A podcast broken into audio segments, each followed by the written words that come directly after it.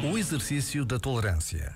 A palavra tolerância ganhou um uso extraordinário e quase parece banal. Mas é preciso que recupere toda a sua relevância, que seja dita e escutada com um impacto inicial.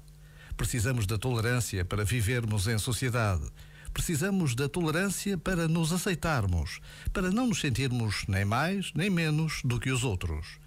Como em tudo, há sempre os limites que nos equilibram enquanto pessoas.